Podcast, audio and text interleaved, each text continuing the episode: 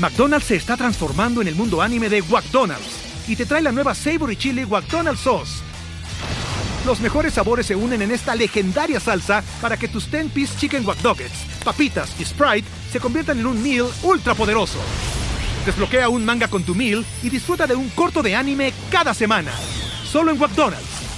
ba baba go! En McDonald's participantes por tiempo limitado hasta agotar existencias.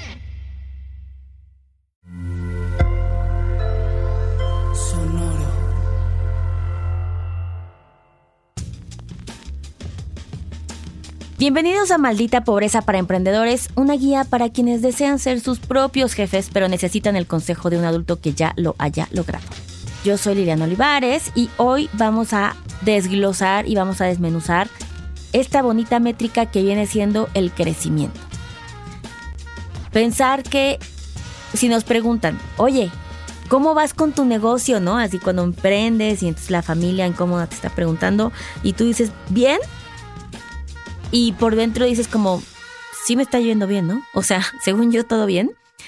Y no tenemos esa certeza, entonces no estás midiendo las cinco métricas de las que hablamos en la cápsula eh, a principios de este año, así es que vayan y chéquenla. Y una de esas métricas de las cinco que todo emprendedor debe tener también es crecimiento. Medir tu empresa qué tanto está creciendo. Hay veces, y ustedes seguramente lo han escuchado, en donde dicen, este negocio ya no da para más, ¿cierto? Como el, hemos escuchado que sí, como ya, ya dio todo lo que tiene que dar, yo no veo que sea escalable, es decir, que se pueda crecer. Ya neta, no se me ocurre otra idea. La gente ya no está comprando monografías. Probablemente ese negocio de la papelería, pues, pues esté yéndose eh, pique abajo. Así es que este es el momento de, en vez de tener por sentimiento o intuición qué está pasando, realmente lo midamos.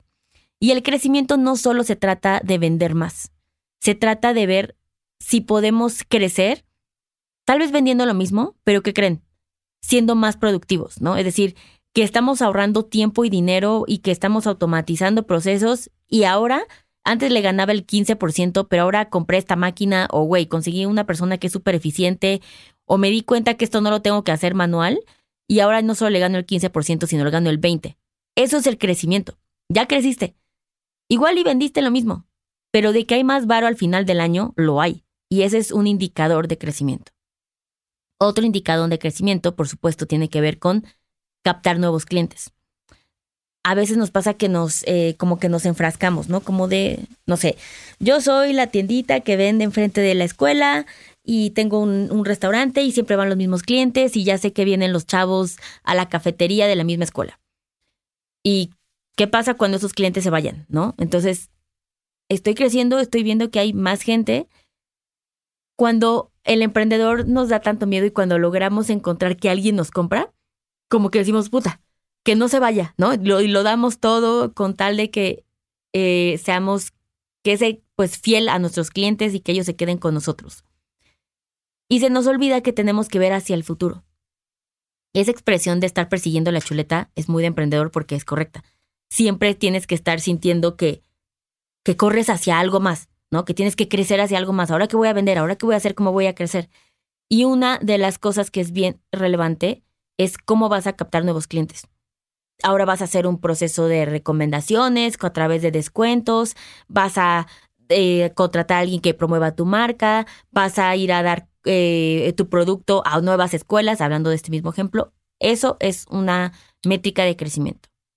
Y, por último, hablando de lealtad de clientes, que es, sí, ya están mis clientes, pero también quiero crecer en, el, en satisfacción de cómo ellos se sienten conmigo, ¿no? Si ya los tengo aquí, puede que estén aquí porque no tienen de otra, pero eso quiere decir que soy bien vulnerable a la competencia, ¿no? Cuando alguien llegue y vende el mismo pastel y tal vez solo cinco pesos más baratos, como yo no tengo nada más de valor que agregar, que dar más que el precio, puede que incluso se vayan. Entonces, empiecen a medir qué tanto sus clientes los quieren. Es bien difícil. Adulting, como ustedes lo saben, es una empresa de servicio. Entre más crecemos, o sea, antes que éramos bebés, pues yo tenía de ocho clientes y todos me amaban, ¿no? Hoy tenemos 10 mil clientes, por supuesto que va a haber gente loca que es como de, no, el peor pinche servicio porque nunca me llegó, justo nos pasó ayer. Y es como, pues, fuck, ¿no? O sea, hay cosas que se van a salir, pero siempre es una métrica de, hay un margen de, de lo que los clientes tienen que seguir amándonos. Y por supuesto va a crecer también el margen de gente que no le, que algo no le gustó y lo tenemos que mejorar. Pero el punto es que si no lo medimos, no lo podemos controlar. Así es que esta métrica de crecimiento es súper importante para ustedes y que no les dé miedo a su autoestima llevarlo, no se lo tomen personal, es para mejorar y siempre pues ir creciendo la empresa.